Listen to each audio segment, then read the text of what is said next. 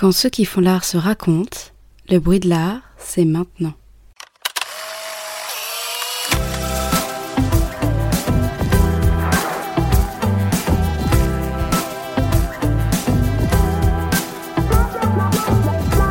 Nous sommes Victoria Leboloc-Salama et Florian Champagne.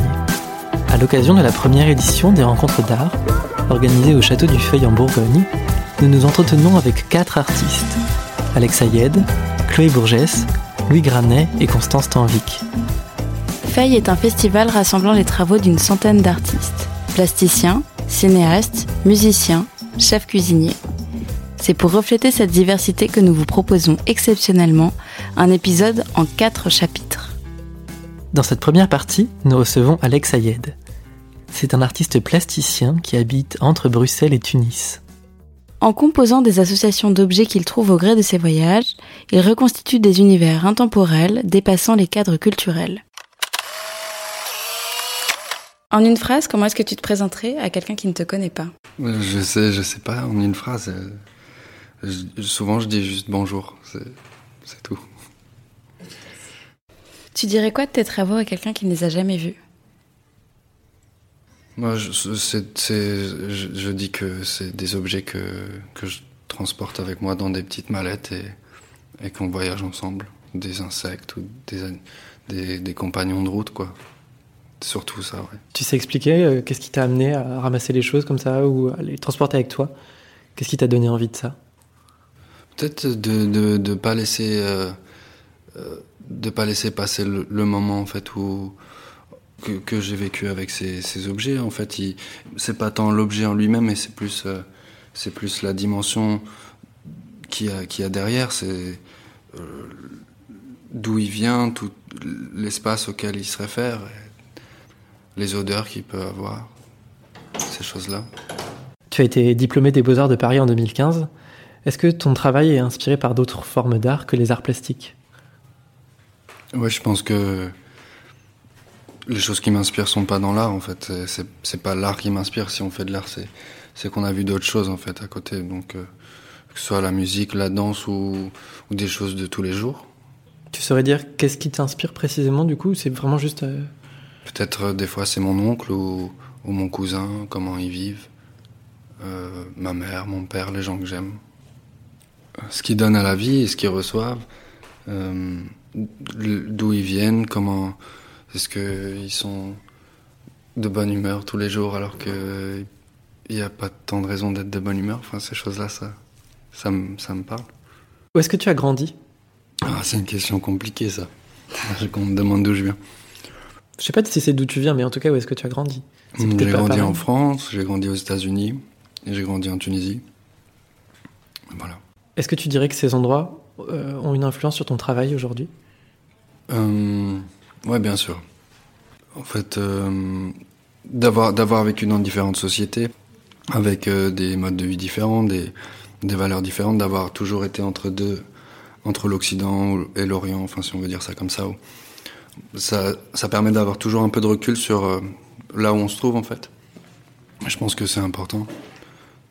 Même en fait aujourd'hui, j'arrive pas à rester quelque part parce que j'ai toujours bougé en fait dans ma vie, donc je continue. je pense que c'est ça là, ce que ce que ça a apporté euh, à mon travail aujourd'hui, c'est d'être toujours en déplacement, en mouvement.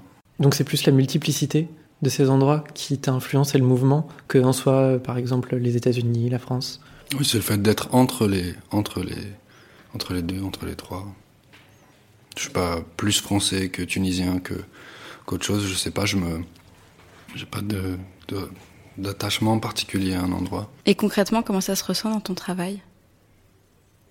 Je, je pense que, euh, par exemple, quand ma famille vient, vient voir une expo, ma famille tunisienne vient voir une expo en France, par exemple, ils vont beaucoup rire parce qu'ils vont retrouver des savons qu'on utilise au hammam ou, ou des choses de, de la vie quotidienne. Ils vont se demander pour qu'est-ce que ça fait dans une salle d'exposition? Quand on leur parle de, on leur dit qu'il y a une exposition. Ils s'attendent à des choses un peu, un peu plus classiques, enfin selon leur conception des choses. Ils s'attendent à se retrouver devant des tableaux ou des choses de cet ordre-là. Et puis en fait, ils se retrouvent avec euh, un savon hyper, qui paraît hyper banal pour eux, mais qui ne l'est pas du tout là où je l'ai déplacé, là où je l'ai montré. Qui, il est complètement différent, selon où est-ce qu'il est montré en fait.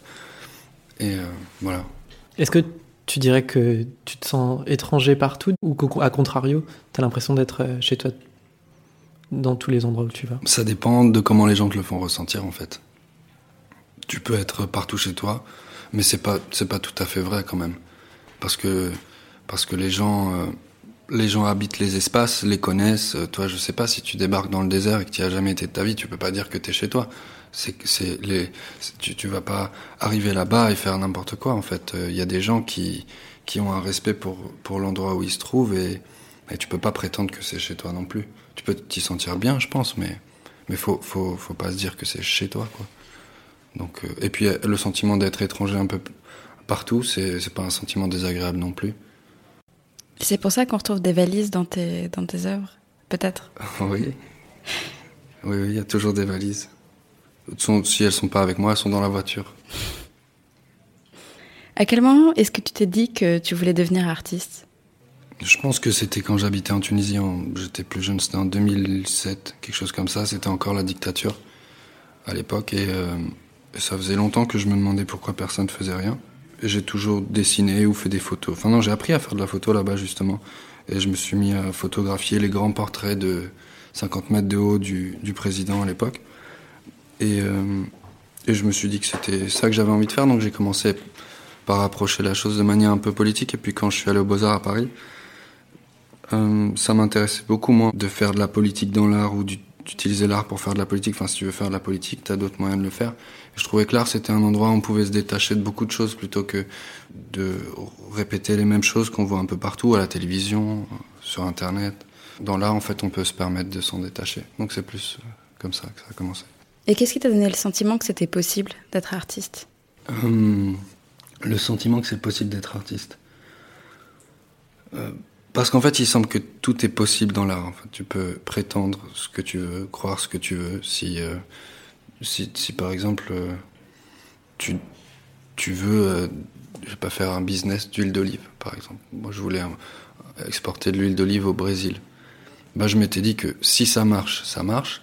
Et si ça marche pas, ça finira en œuvre d'art. Donc, tout est possible.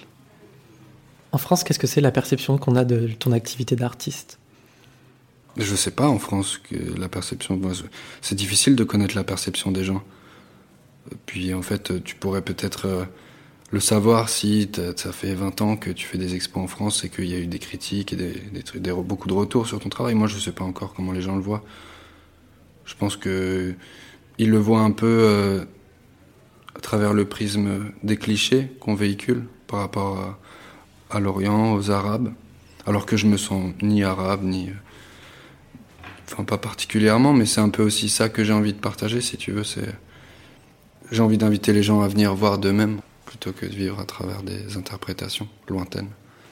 Donc peut-être que les gens se disent que c'est quelque chose qui vient d'ailleurs, mais ça vient toujours d'ailleurs. J'essaie juste un peu de faire, de créer des images euh, mentales, euh, que les gens se représentent des choses dans leur tête plutôt que moi de représenter les choses et de les imposer. Donc de donner des petits, voilà, des petits bouts de, de choses auxquelles les gens peuvent s'accrocher pour, pour partir ailleurs. Je sais pas si c'est comme ça qu'ils perçoivent. Mais... Tu travailles entre Bruxelles et Tunis. Comment est-ce que tu as choisi ces villes pour travailler? Euh, Bruxelles, c'était très attirant. À un moment donné, bah, je, je, suis parti avant d'avoir fini l'école parce qu'on voulait ouvrir un atelier avec des amis. Puis il y avait beaucoup d'initiatives. Euh, indépendante et intéressante, comme, comme Abilène, par exemple, qui était le premier endroit où j'étais passé à Bruxelles. Euh, de la charge aussi, avec le collectif Cine. Euh, il y a beaucoup d'espaces comme ça qui étaient gérés par des artistes et où, où la plupart des choses qui étaient montrées étaient très sincères, désintéressées. Et ouais, c'est une bonne énergie en fait quand, quand les artistes prennent les choses en main eux-mêmes plutôt que d'être d'attendre d'être montré par des galeries ou des choses. C'est sûrement le cas parce que il y a beaucoup de vieilles galeries, pas, trop d'institutions à, à, Bruxelles. Donc du coup, les de même les artistes euh, avec l'énergie qu'il y a, voilà, se, mettent à proposer des choses. Donc c'est ça qui m'a attiré à Bruxelles. Et puis aussi les, il semblait qu'il serait plus plus facile de vivre euh, à Bruxelles. C'est quand même la moitié du, loyer euh, par rapport à Paris. Tu peux avoir un appartement décent et continuer à travailler et avoir du temps. C'est peut-être la, temporalité de cette ville aussi. Les choses sont un peu lentes. Il se passe, on, dirait qu'il se passe pas grand-chose. En fait, il se, passe plein de choses, hein, mais, mais c'est pas comme à Paris où quand tu, tu restes chez toi ou, et puis tu sais qu'il se passe 150 trucs ce soir et t'es chez toi, mais tu te sens attiré par un truc dehors et t'arrives pas à te concentrer. En fait, c'est un peu ça que pour ça que j'étais parti de Paris. Et tu travailles à Tunis aussi encore? Oui, je travaille à Tunis en ce moment depuis quelques mois. Je pense que je vais y rester. Euh, déjà, il y a ma famille, une partie de ma famille. Donc, euh, les plats de ma tante Zora, quand je rentre le soir, sont très, sont très bons. Euh, et il y a beaucoup de choses à faire. Il y a une énergie aussi après la Révolution, ou les révoltes, je sais pas comment on peut l'appeler, mais il y a un sentiment de liberté qu'il faut, faut saisir aussi. Il faut, c'est une bonne énergie pour, pour être en Tunisie en ce moment. Je, je sais pas en fait, je pense qu'il faut, il faut venir à Tunis, il faut voir Tunis pour comprendre. C'est, il, il y a une, une qualité de vie, il y a une légèreté, il y a, malgré les conditions, malgré la situation, il y a quand même une joie de vivre. Moi, j'aime bien aller au café, rester trois heures avec un expresso. Et ça, c'est possible là-bas. L'autre jour, je suis allé m'asseoir dans un café à Paris, et puis mon, mon ami, il voulait rien prendre, et le, le serveur lui a dit, bah, t'es obligé de prendre un truc voilà, il y a des choses comme ça, moi, qui font que je me sens mieux à Tunis que que à Paris, euh, dans, dans, la dans la vie quotidienne. Dans... Et puis il y a des ânes aussi et des voitures en même temps. Je trouve ce, ce, moment euh, à chaque fois très beau. C'est un, un c'est un peu dans le passé, en, en, même temps dans le futur. J'ai l'impression que c'est voilà, c'est un, un, endroit où, où je me sens très bien. Tu as un atelier à, à, Bruxelles et à Tunis? Ouais, j'ai un atelier à Bruxelles que je partage avec euh, d'autres artistes. Et, et, à Tunis, c'est dans la cave de chez mon oncle. C'est une grande cave, un peu ouverte. Il a, construit sa maison et la cave est pas encore finie, donc du coup, je travaille dans sa cave. Euh, il y a des moutons qui passent pas loin le, le matin et le soir. Il fait beau un peu tout le temps. Euh, voilà, c'est très agréable. Pour toi, qu'est-ce qu'une bonne œuvre? Ah, c'est une question très compliquée, ça. J'aime quand une œuvre, elle est, elle est, elle est légère, euh, quand elle est poétique, quand elle est sincère, et qu'on sent la sensibilité de la personne. J'aime bien quand les gens font eux-mêmes les choses et qu'ils font pas produire particulièrement.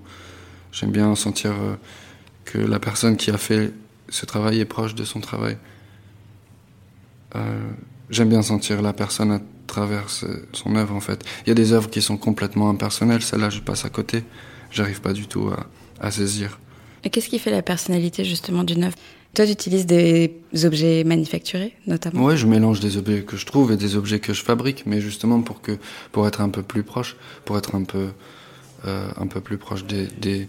Moi je suis très proche des choses que je présente de toute façon, ce soit des choses que qui me rappellent des, gens, des moments que j'ai ou que j'ai fabriqué moi-même ou qu'on m'a offert. Là, par exemple, dans la pièce ici euh, à Feuille, il y a un petit objet que Paul Créange m'a rapporté. Il était dans la forêt et puis il a trouvé un, une petite corne de, biche peut-être, quelque chose comme ça. Et ça m'a fait très plaisir qu'il m'offre ça. Donc ça fait partie maintenant de cette d'une d'une pièce quoi. Est-ce que tu dirais que dans le monde de l'art, c'est important de s'entourer d'amis et de connaissances pour euh, arriver à travailler? Je sais pas si c'est important, ça dépend de, de chacun. C'est sûr que ça fonctionne pas mal comme ça. Parce que les gens autour de toi, enfin, c'est, il y a une synergie, il y a, il y a, y a une, une, effervescence qui se crée quand t'es avec d'autres gens. Quand t'es tout seul, c'est très différent. Mais l'un, enfin, tu peux travailler tout seul et puis tu peux travailler entouré. Les deux, les deux vont très bien. Toi, ça t'arrive de travailler seul, par exemple? Moi, je travaille souvent seul. Je, je voyage souvent seul. Je, enfin, seul j'ai souvent des, amis, un caméléon ou, d'autres trucs. Mais je pense qu'il est, c'est bien d'être seul parce qu'on n'est pas, on n'est pas très souvent seul euh, quand même aujourd'hui. Même quand tu, je vois quand les gens partent en voyage et en, en soi s'éloignent moment de chez eux, ils sont quand même sur euh, leur téléphone, sur sur internet. Ils arrivent, t'arrives jamais vraiment à quitter en fait euh, tout ton entourage quoi. Et à un moment donné, c'est bien d'être seul et de se retrouver face à soi-même. Tu saurais expliquer pourquoi c'est quelque chose d'important pour toi? Parce que quand il y a trop de monde, j'arrive pas à réfléchir très bien. Tu n'es pas très présent sur Internet. Du coup, c'est un choix c'est plutôt un choix, oui. Pourquoi tout le temps se montrer euh, je, comprends que les gens en aient envie, mais euh, c'est pas forcément. Je, n'ai pas toujours besoin. Pour J'en ai pas besoin pour travailler en tout cas.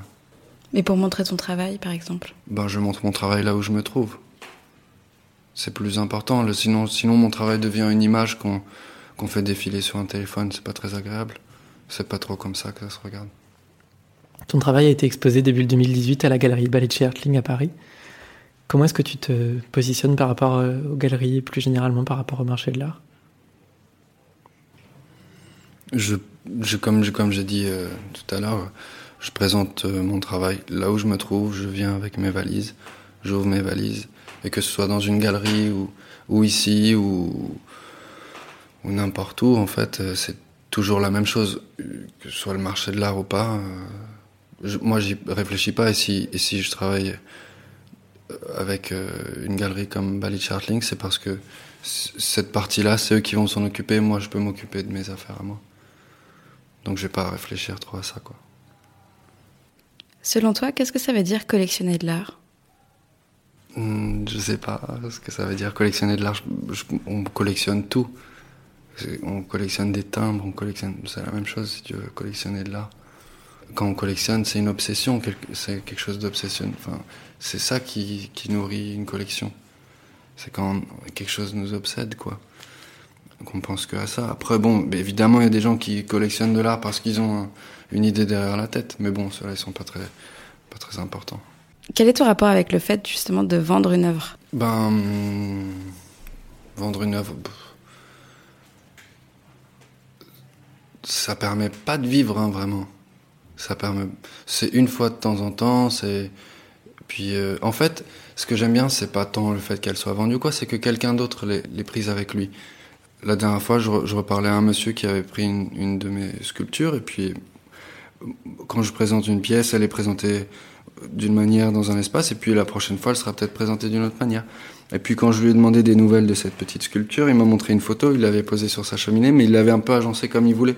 Et j'étais très content de ça, quoi que la personne s'approprie un peu la chose. Je suis pas du tout autoritaire dans ma manière de présenter les choses, de les conserver. Je pense que chacun s'approprie un peu la chose. moi, c'est plutôt ça qui, d'avoir passé l'objet à cette personne, c'était plutôt ça qui, qui m'intéressait. Dans ta carrière, quelle est la critique qui t'a le plus touché? Je crois que c'est une, phrase que Myriam Ben Salah a écrite à propos d'une pièce. Une pièce, elle, elle s'est demandé si c'était pas moi ou si c'était pas un autoportrait. C'est une sculpture elle, a dit qu'il était maladroitement élégant. Je trouvais que c'était joli. Alex, merci de t'être raconté, d'avoir fait entendre ta voix au milieu du bruit.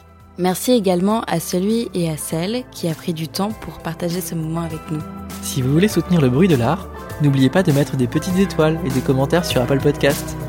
Pour retrouver les trois autres chapitres de cet épisode, rendez-vous sur lebruitdelart.fr et suivez le bruit sur Facebook, Instagram et Twitter.